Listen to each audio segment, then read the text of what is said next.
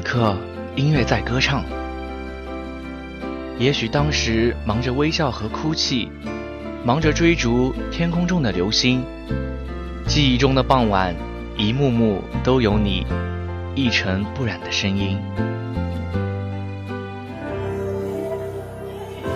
你藏在歌词，代表的意思是专有名词。落叶的位置谱出一首诗，我们的故事才正要开始。我想给你一张过去的 CD，想陪伴你走到长远的未来，陪伴你一直到这故事说完。播一首老歌，讲一段故事，让文字伴随旋律，流淌进你的世界。音乐在歌唱，音乐为你唱。晚风微扬时，等你收听。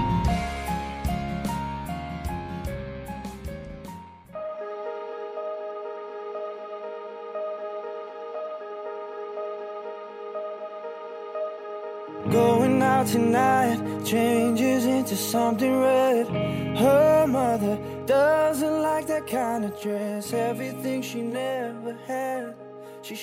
如果说潘朵拉的匣子是把希望留在匣子的底部，那么我四年美好的回忆，则是刻在时光卷轴上。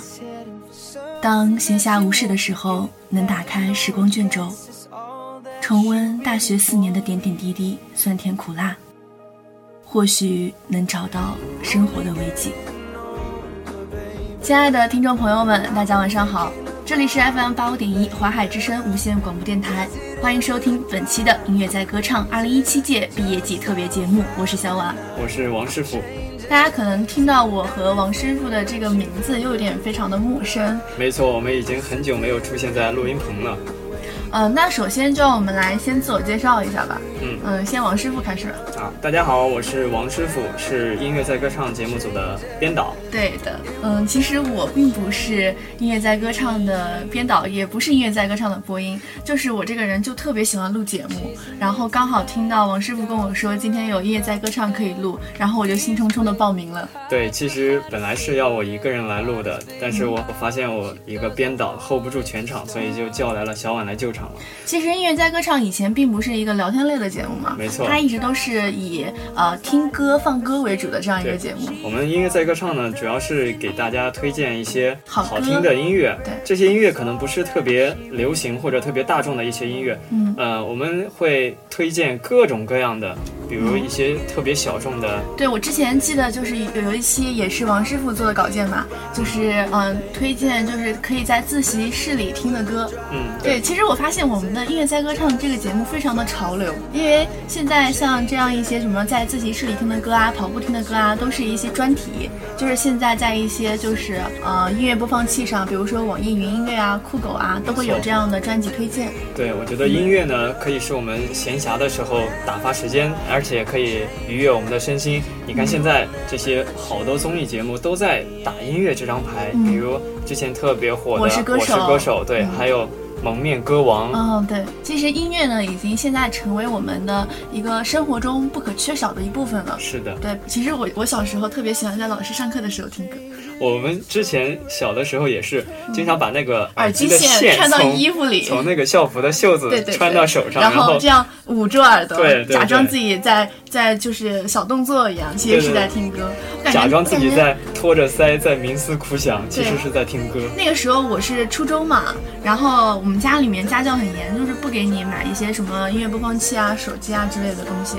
那个时候，呃，我就是从翻我姑姑抽屉嘛，因为我姑姑是老师，然后她就会没收学生的 MP 3然后你就去就我就拿偷偷拿回来用，对。然后那个时候我记得我的那个 MP 3里面嗯是许嵩的歌，全都是许嵩的歌。对，小时候我们大概是初中零八年、零七年那个时候，许嵩正特别火。对，而且许嵩是我们安徽人，哦，对，他是那个安徽医科大学的，对对是吧？对对对，那那个时候觉得我就不知道许嵩长什么样子嘛，就只是听他的歌。嗯，他当时只是一个网络歌手。对对，我觉得他其实很很厉害，就是他都是编曲啊，呃，还有写词啊、混曲啊，都是一个人完成的。嗯，其实我初中的时候追许嵩的歌追了好多年。嗯，就是我们有偶尔去唱 KTV 嘛，然后王师傅都会点一大堆许嵩的歌。对，所以有的时候你们都不会唱，只有我就很一个人。讨厌你，你知道吗？就是我就特别讨厌 KTV 那种人啊，就是点歌，然后把那一个人的歌全点了。我有的时候在 KTV 就特别讨厌你和小峰你们两个人点的歌，为什么？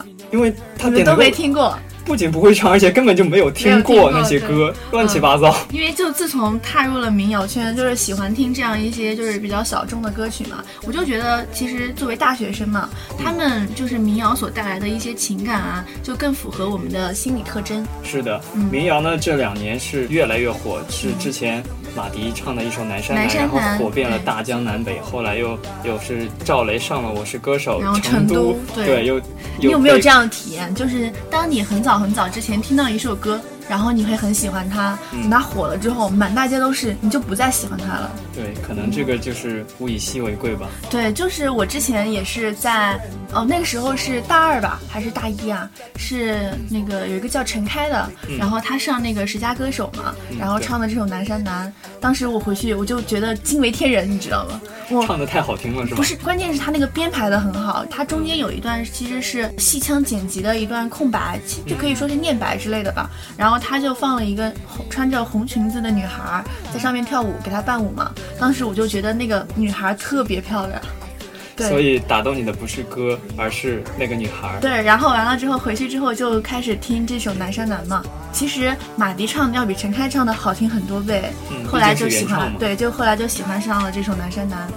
我知道小婉是特别喜欢赵雷的，那你之前有没有去参加过赵雷的一些音乐会啊？我在大三还是大二的时候啊，有一次扬州音乐节叫瓜州音乐节，那个时候我还在群里面艾特你们，我说在扬州，然后又是又是赵雷嘛，那一次，当时好像我没有时间，嗯，当时候当时我就就戳了那个小峰嘛，因为小峰是扬州人，然后就我其实就很想拉个伴一起去，因为你知道音乐节那种气氛，一个人去多孤独啊。对，是吧？然后我就拉他，然后他刚好回家了嘛，然后他就跟我们一起去了那个扬州音乐节。当时是，嗯、还出了一些什么事故，就是主舞台停电了。然后完了之后，嗯、从赵雷开始就一定要搬到那个副舞台去唱嘛。我们还等了就将近一个多小时，演出结束的时候都已经十一点了。那能不能跟我们听众来讲一讲那个音乐节它现场的那个气氛，跟你在电视上看到的那个感觉有什么不一样吗？其实我觉得瓜州音乐节算是办的比较好的音乐节，因为它就是场地啊什么的各方面来说，我觉得都比较好。可能也是因为扬州是不是很大的城市嘛，去的人也不是特别多。因为我们不是等了一个小时嘛，将近就基本上人已经走的差不多了，就场面还是可以呼吸的状态，你知道吧？就可以自由呼吸。就是还没有到人山人海的那个。对对对，然后就我我觉得那次的体验还是比较好的，就是你看着台上你自己喜欢的歌手啊，大家一起跟着他唱歌啊，嗯，那时候就觉得你自己亲眼见到了他，就有一种就是圆梦的感觉吧。其实，嗯，其实呢，之前网上就有很多的那个说法，就是大学里面你必须要做的五十件事或者十件事，其中有一项就是去参加一个人的演唱会。嗯，演唱会其实跟音乐节也不一样了。对、嗯。我虽然没去过演唱会，也没去过音乐节，但是嗯。去年暑假的时候，我们连云港当地举办了一个连云港之夏群星演唱会，群星加引号，嗯嗯嗯，当时是那个主办方特别的怎么说，就是特别的心机，他把那些大咖都放到了后面。对，一般都是这样的，对，去年来了邓紫棋，还有雨神萧敬腾，但是那那天晚上他们都没来，滴了几滴雨，因为雨神来了。对雨神来了不下雨。他们把邓紫棋放到了倒数第二个，嗯然后结果大家听完邓紫棋唱完之后，就走了。全都走了，最后一个节目很尴尬，这样最后一个不是萧敬腾吗？不是萧敬腾，萧敬腾也在前面，哦，但那是都比较那真的很靠后尴尬，那真的很尴尬。所以大家都是冲着邓紫棋和萧敬腾来的。其实我我去参加音乐节的时候，就是嗯，就是有的人，比如说，嗯，第一个歌手是马条，第二个歌手是赵雷，是吧？他们在马条没有唱完之后就开始喊赵雷赵雷。其实我觉得这样是对马条的很不尊重啊，不管是不是马条或者是其他的人，在别人唱歌的时候你喊另一个人的名字，没错，嗯，真的很尴尬。我觉得这样是一种没有素质的表现。对，起码对歌手要有一定的尊重。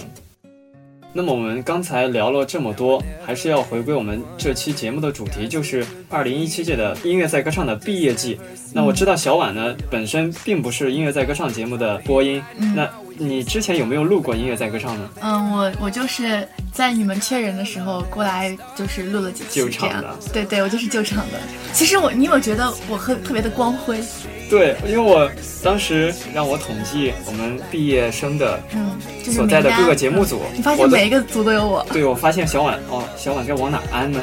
她到底是哪个节目组的？我当时都混乱了。嗯，因为当因为我们这一届播音很少嘛，就七个人，然后大家有的时候也都是没有空啊什么的。刚好我又一直在学校嘛，然后我就特别喜欢录节目嘛，所以就就到处串节目组，对对对的，导致我们误以为你是音乐在歌唱的，或者误以为你是西湖有西湖约的。有约的。对，那么接下来我要问你一个问题了，嗯就是我录过很多节目嘛，有聊天类的，也有读稿类的，你觉得我最适合什么样类型的节目？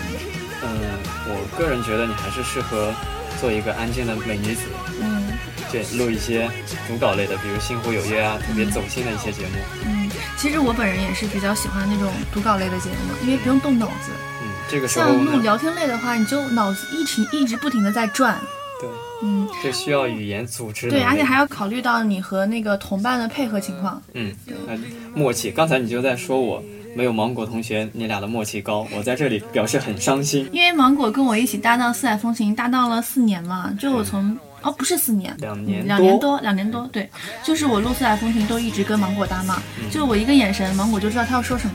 嗯，完了，你给我的一个眼神我没有接到。但其实相较于读稿类的节目，聊天类节目其实更考验一个人，也能让一个人学习到更多东西。没错，嗯，像音乐在歌唱，它以前都是读稿类的嘛，嗯然后我录起来就特别的顺畅。嗯，它是有现成的稿子啊，所以就没有什么顾虑，就只是照着读就可以了。嗯，其实音乐在歌唱这种读稿类的节目，编导比较辛苦啦。嗯。其实我们音乐在歌唱之前也有做过尝试，就是做一些聊天类的，像一些正常的那些调频广播嗯那种音乐节目一样。嗯我们是以诉说的方式向大家推荐一些歌曲。嗯，那个时候你没有找我吧？当时试了几期，发现效果不太好，可能是因为没找你的原因，所以我现在想想还有点挺后悔的。嗯，就是我跟芒果有一个心愿嘛，因为以后我们可能在一个城市嘛，就想我自己买设备，就是你们俩做主播，对对，就是心情不好或者是突来兴起的时候，就可以来做一期节目这样。啊，我可以理解为你们两个要成为播音主持界的凤凰传奇吗？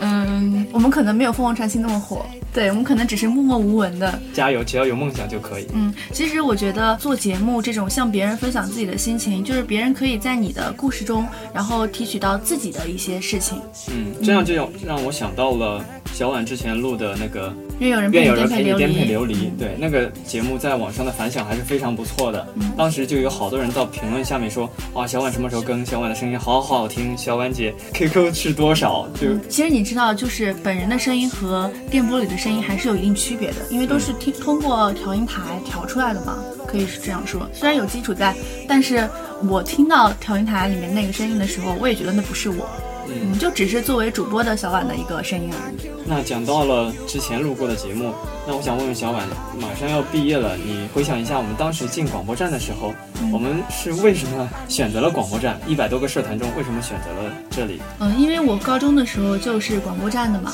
我以前经常听那个电台，我们，那个时候安徽嘛有一个九零点八，他每天晚上十点多的时候会有一个主播叫小姚，然后他的那个节目叫小姚乱谈，他就会跟你谈谈一些就是呃热门的话题啊、或者是一些冷门知识。我之前我记得印象最深的，现在我脑子里还记得的就是他之前跟我们说那个曼陀罗花，就是彼岸花，就是我以前不是说了我没有什么娱乐的设施嘛，没有手机啊什么的，但是我有收音机，对，然后我就每天晚上会听十点钟的小姚乱谈，就听他侃大山。小姚是一个我见过最特别的主播，嗯，他会在节目里哈哈大笑，嗯，对，就完全没有那种架子。我同学那个时候就觉得，我觉得你很像小姚，你以后真的可以做电台。所以你就想继续对，后来我不是就是有录节目之类的嘛，然后完了之后，我也是一个很喜欢分享的人嘛，就把我的节目就是分享在我的 QQ 空间啊，或者是微信上面。我以前的高中同学或者是初中同学就会说，哇，你真的去做这种事情了？我以前就觉得你一定可以的，当时就觉得真的很暖心。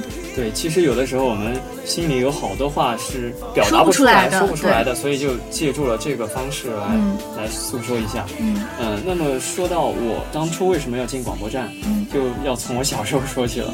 我小的时候就很奇怪的，电视上说什么话，我就会跟着它上面模仿那种啊，主持腔或者是嗯一些广我以。前喜欢背广告台词。对我也是。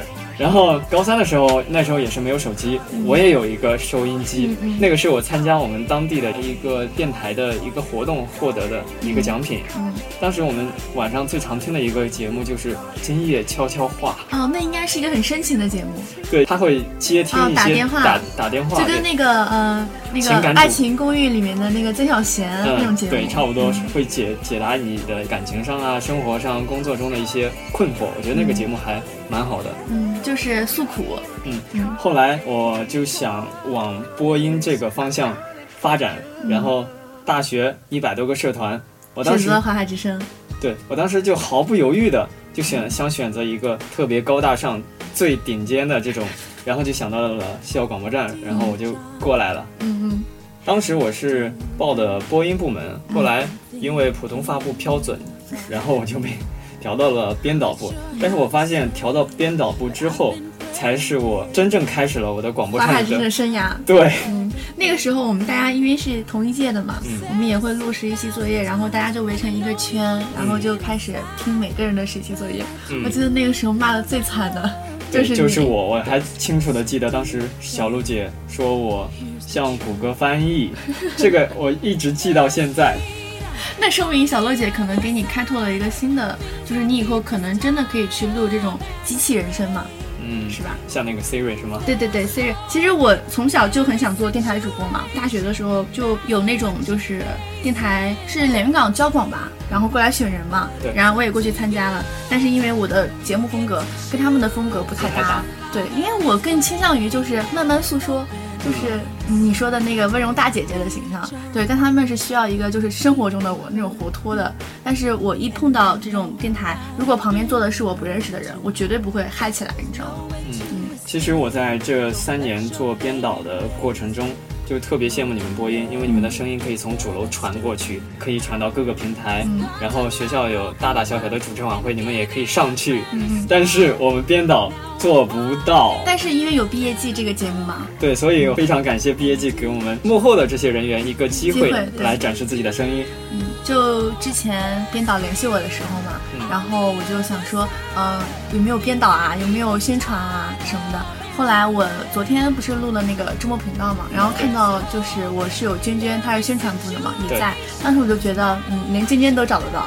对，很贴心。我觉得我们华海之声值得骄傲的这一点，就是我们到大四了，依然有在这里的这种感觉，嗯依然依然觉得这里是家。嗯突然一下子又出现到广播站，觉得又熟悉又陌生。嗯昨天我刚一进来的时候，我发现壁纸都换了，嗯比以前变得干净了，好多新的设备，包括我们的这个话筒也都换了特别高大上的这种，所以我们广播站也在进步，我们嗯一代一代的也在更替。在这里呢，就借这个机会，希望我们广播站越越来越好越来越好。对我以前也有想过，就是等十年之后，然后我们再来华海之声相聚，嗯，就是去十三楼，然后再吃一顿火锅。哦，你现在说起来这个就有点感伤了。嗯，其实也还好啦。我以前会很难过，但是但是当就是真正的毕业就已经快要到来的时候，你会被一些别的事情忙的，就是已经不再感到难过了，或者是你已经难过足够了。因为一个心情经过时间的交替轮式，你的心情就会慢慢沉淀下来，没错，取而代之难过的是释然。对，从我们大二之后，就有好多的小伙伴就慢慢的淡出了。对，我还记得我们实习期啊，包括大一那个时候，我们一起一起到台里玩啊，一起自习啊。冷的时候我们开个小太阳，嗯。呃、饿的时候我们去食堂吃个火锅啊，其实我们在台里都不是自习，都是抱着自习的目的，然后打嘴炮、聊天。对，聊天。就是我在就是录音棚里面还跟贺龙一起喝过酒，哦吃花生米。哦，你们的生活很惬意啊。对，说到这里好像有很久又没有见到贺龙了。对，其实好多小伙伴已经有一两年没见到了。就是如果没有特别的机会，你基本上在校园里是见不到的。其实像你，我也们很少很少见。对我们两个也是很久才见到这一次。嗯，所以说，如果你真的很想一个人的话，嗯我就觉得，如果你都在学校里，你就大胆的去约啊，是吧？嗯，我就可是们现在都在忙毕业设计，大家有各自有各自的事要忙，所以就很难再聚在一起。所以在这里呢，我就很想对学弟学妹们说，我们的节目有幸让你听到的话，趁着你还在学校，赶紧跟身边的人聚一聚，对，对，多做一些，多做一些你想做的事情。嗯珍惜眼前人，珍惜眼前事。嗯，话说回来啊，还有一个月我们就要毕业了，嗯在这四年里面，你有没有什么嗯就是想做却没有做的事情？我特别想去参加一个巨星的演唱会，去现场感受一下那个真正的演唱会的那个、那个氛围，但是就一直就没有去。那小婉，你在大学这四年有没有什么特别遗憾的事情？嘛？就是你知道我是一个很爱唱歌的人，嗯但是我唱歌不好听。对然后每次我都就是我们学校不是有那个十佳歌手的大赛嘛，嗯然后我每次都很想参加，每一次都是有人会阻止我，就让我不要去丢脸了。我之前参加过我们院里的十佳歌手，嗯但是没有进决赛。嗯，你有参加过十佳歌手大赛的？对有一次我记得我主持，就是主持那个预赛，在那个大湖舞厅，哦，对，我记得。对，然后还是我报了你的名字。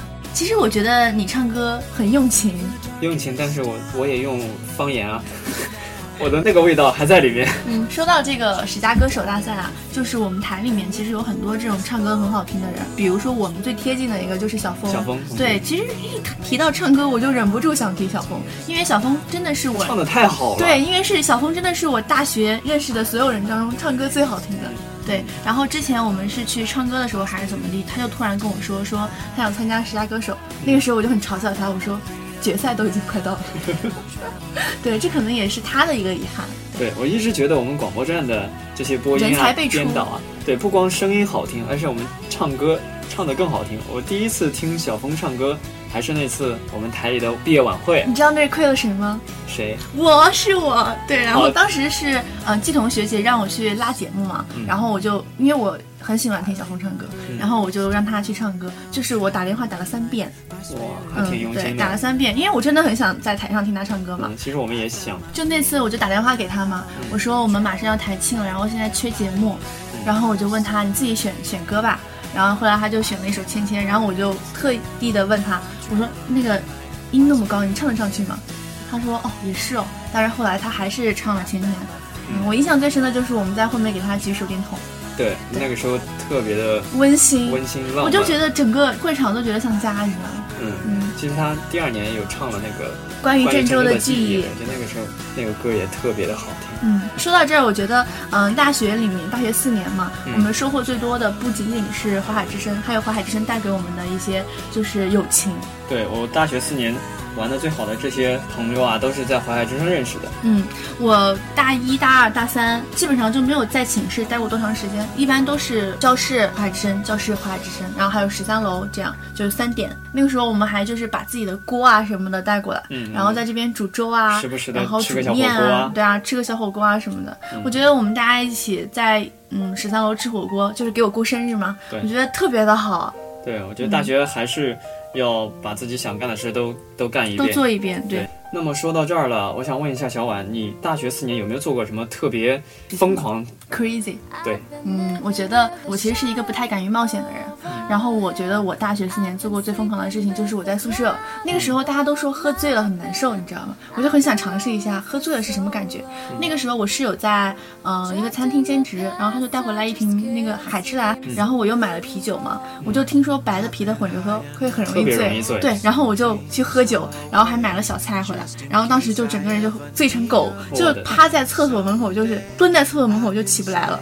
当时我室友还把我就扔上床，你知道吗？鞋都没鞋都没有给我脱，就直接把我弄到弄到床上让我去睡觉。我是睡到了凌晨三点多还是四点钟醒过来，然后觉得头疼的非常难受。当时我就觉得喝醉了并没有你们想象的就是那么爽，只是难受。对，就真的只是难受。难受到什么其他的事都忘了，嗯其实重要的还是难受。对，所以我还是要谈谈我大学四年做的最疯狂的事情。嗯嗯有一次我从学校嗯骑车绕着我们学校东边的一大块的那个山，嗯沿着那个山脚骑了一圈，然后又从那边绕到了连岛骑了一圈，最后再骑回来。当天下午回来之后，整个人小都酸了没有？整个人的脸都脱皮了，晒得特别通红，我没有任何防护措施，当时特别傻，就骑着车就出去了，没想到一骑就是骑那么远。还有一次就是也是最近，就是我想毕业之前把连云港所有的这些小野山都爬一遍，嗯。不是走那种正常的路，就是是爬野道。纯粹的爬嗯爬野路，就是我们两个人一起爬的那个山，走着走着好像没有路了，我们就随便找路，然后拿着，呃，导航。就自己开路，没有导航，没有信号那上面，嗯。然后走着走着就到了尽头，没办法，我们就往下翻，就特别陡的那个小路，感觉自己去找野路爬山非常的危险。嗯，然后就一直从学校东边一直爬爬爬，结果走到了花果山那边。嗯刚好那天下午，对面那座山上起火了，然后我们还没找到下山的路，那个时候特别害怕，就可以说想明是把自己会不会上头条啊？逼进了绝境的一种感觉，就是大学生，嗯、野外探路，对对对就是失就是想明踪的那种。明天会出现在，呃，那个新闻的头条上面。嗯，但是后来还好，还是回来了，因为我现在还见到你。对，还好回来了，我觉得那个是确实挺挺疯狂的。嗯说到疯狂的事情，我就想说一下，就是你大学，你觉得你做过最让你觉得引以自豪的事情是什么？我觉得在广播站就是挺自豪的一件事了。对，因为我一直坚持到现在，就是大四嘛，嗯我就一直心里记得的，就是之前大叔跟我们说过的一句话，嗯就是他毕业找实习，然后人家问他你在大学里做过最成功的事情是什么，他可以挺着胸脯，非常自豪的跟他说，我在广播站待了三年。嗯，对。嗯，那我在广播站待了这四年当中，最让我觉得自豪的是，还是我把我们的网络电台给带了，嗯对一手带起来了这。真的是非常自豪的一件事情。如果就是如果你没有开创在荔枝上建一个自己的小号，对，可能我们现在的声音也也传不了那么远仅仅局限于我们主流附近对。，其实我们广播站之所以能存到现在，就不仅仅是我们的日常一个活动了，就主要是大家听到自己的声音传出去，会有一种成就感。对，我觉得这种成就感对于我们每个人来说都是非常重要的。对，主要是我们有一群特别可爱的人，大家聚在一起，有共同的话题聊，嗯我们相亲相爱，我们是一家人。一家人对广播站一直以来的主旨就是家。嗯，其实淮海之声带给我们的不仅仅是同届的友情，对还有我们上一届啊，或者是上上届，你可以在他们的故事里面感受到他们当时的友情。对，我还记得我听过的一个最浪漫的一个事，就是我们台里出啊，求婚对，出去了好几年的两个人，然后是零八届的对零八届张耀学长几年之后，他们又回到了我们台里，呃，在台里面求求婚。婚，因为是台里认识的嘛。对，我觉得很温馨。我以前也有幻想过，就是找一个台里的男朋友，后来发现软并卵，因为我觉得你们都是我的朋友嘛，就是像已经是家人了。你是嫌弃我们，没有没有，就是真的是已经已经是家人了。嗯这样又让又让我想到了你之前录过的一期节目里面讲到了朋友的话题。嗯，朋友就是你们即使相隔万里万里，嗯，交谈起来，也像是面对面一样，对？对。而有的人，即使你们面对面的交流，也像隔着太平洋。嗯，对这句话我印象特别深刻。这也是愿有人陪你颠沛流离里的一句话。对其实我刚刚说我大学做过最成功的事情是什么，我就想说，我把一整本书完整的录了下来，嗯然后作为一个就是永久性的保存在网络里。当我已经是工作了很久没有接触过电台这件事情，再去听自己的节目，也会回想起自己当时大学里面的一些事情。嗯，那在这里呢，我们又想给小婉学姐来打一个小广告。嗯如果想继续听小婉学姐的节目呢，可以去荔枝平台上搜索呃淮海之声搜索淮海之声然后点开那个愿有人陪你颠沛流离。嗯，如果你有什么想说的或者想告诉我的，可以在节目下方留言，或者加我们的 QQ 群，因为这一句话是我之前每一期节目里面都会说的，现在想起来就非常感动。嗯，对，我说刚才听着怎么那么耳熟？嗯，对，刚才我们聊了这么多，那我们的节目呢也接近了尾声。嗯，在节目的最后呢，小婉你还有没有什么话想对我们广播站或者学弟学妹们说的？嗯、首先是给广播站说吧，嗯，就是我想说，希望大家从内心都把华海之声当做是自己的一个家。保持好它的卫生，然后做好日常节目，把我们淮海之声的理念一代一代的传下去。那嗯，给学弟学妹们说的就是，不要觉得淮海工学院是一个不好的学校，可能当你毕业了，你就真的把它记在了心里。嗯，我想说就是，无论你做什么事情，你一定要坚持到最后，因为你不坚持到最后，你怎么知道结果是什么呢？嗯，对的，因为是金子，在哪里都会发光嘛。对，那么本期的音乐在歌唱二零一七届毕业季特别节目呢，到这里就全部结束了。在节目的最后，一首好妹妹的《不说再见》送给大家。本期编导金鱼，播音小婉、王师傅，音乐在歌唱，音乐为你唱，我们有缘再见。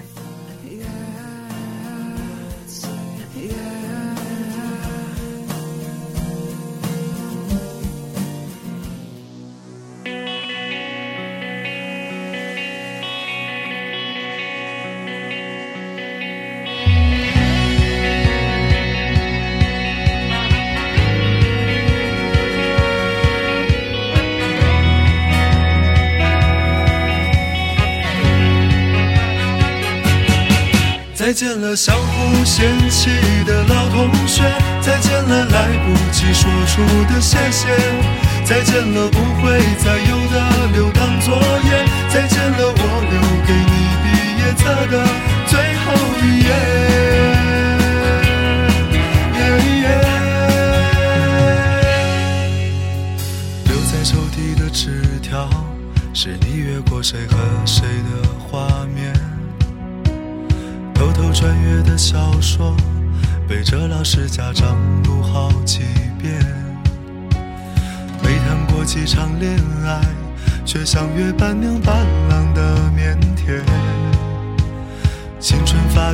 几年，还许着小孩干爹干妈的诺言。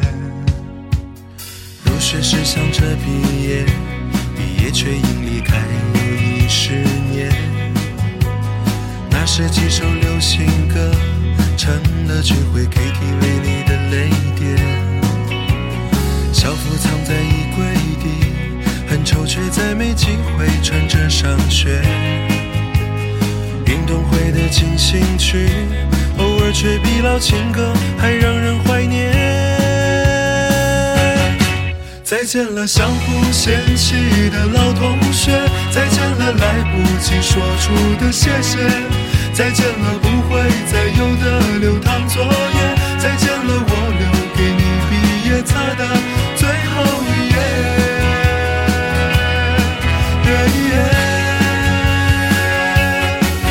相信我们还会再见，我相信我会一直想念，我相信我们都会很好，我相信我相信的一切。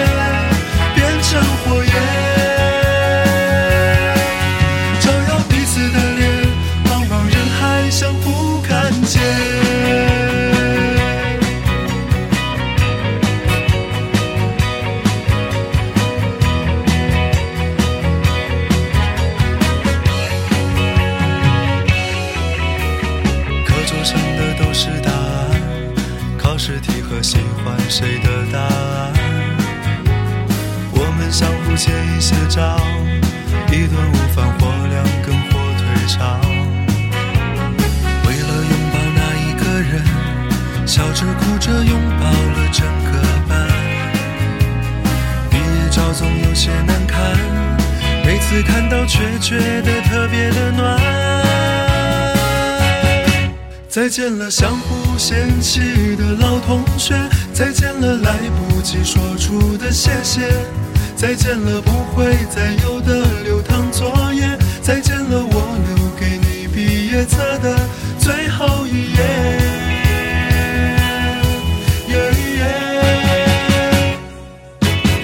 再见了，相互嫌弃的老同学。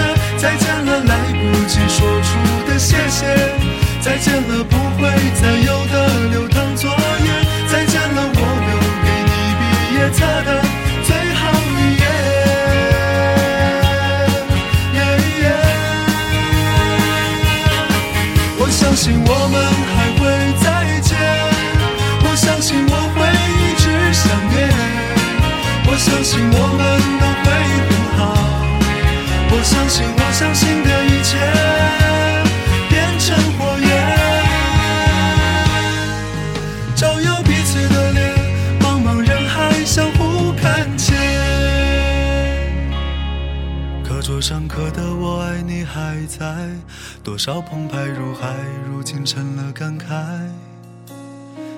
青春不迷茫？其实我们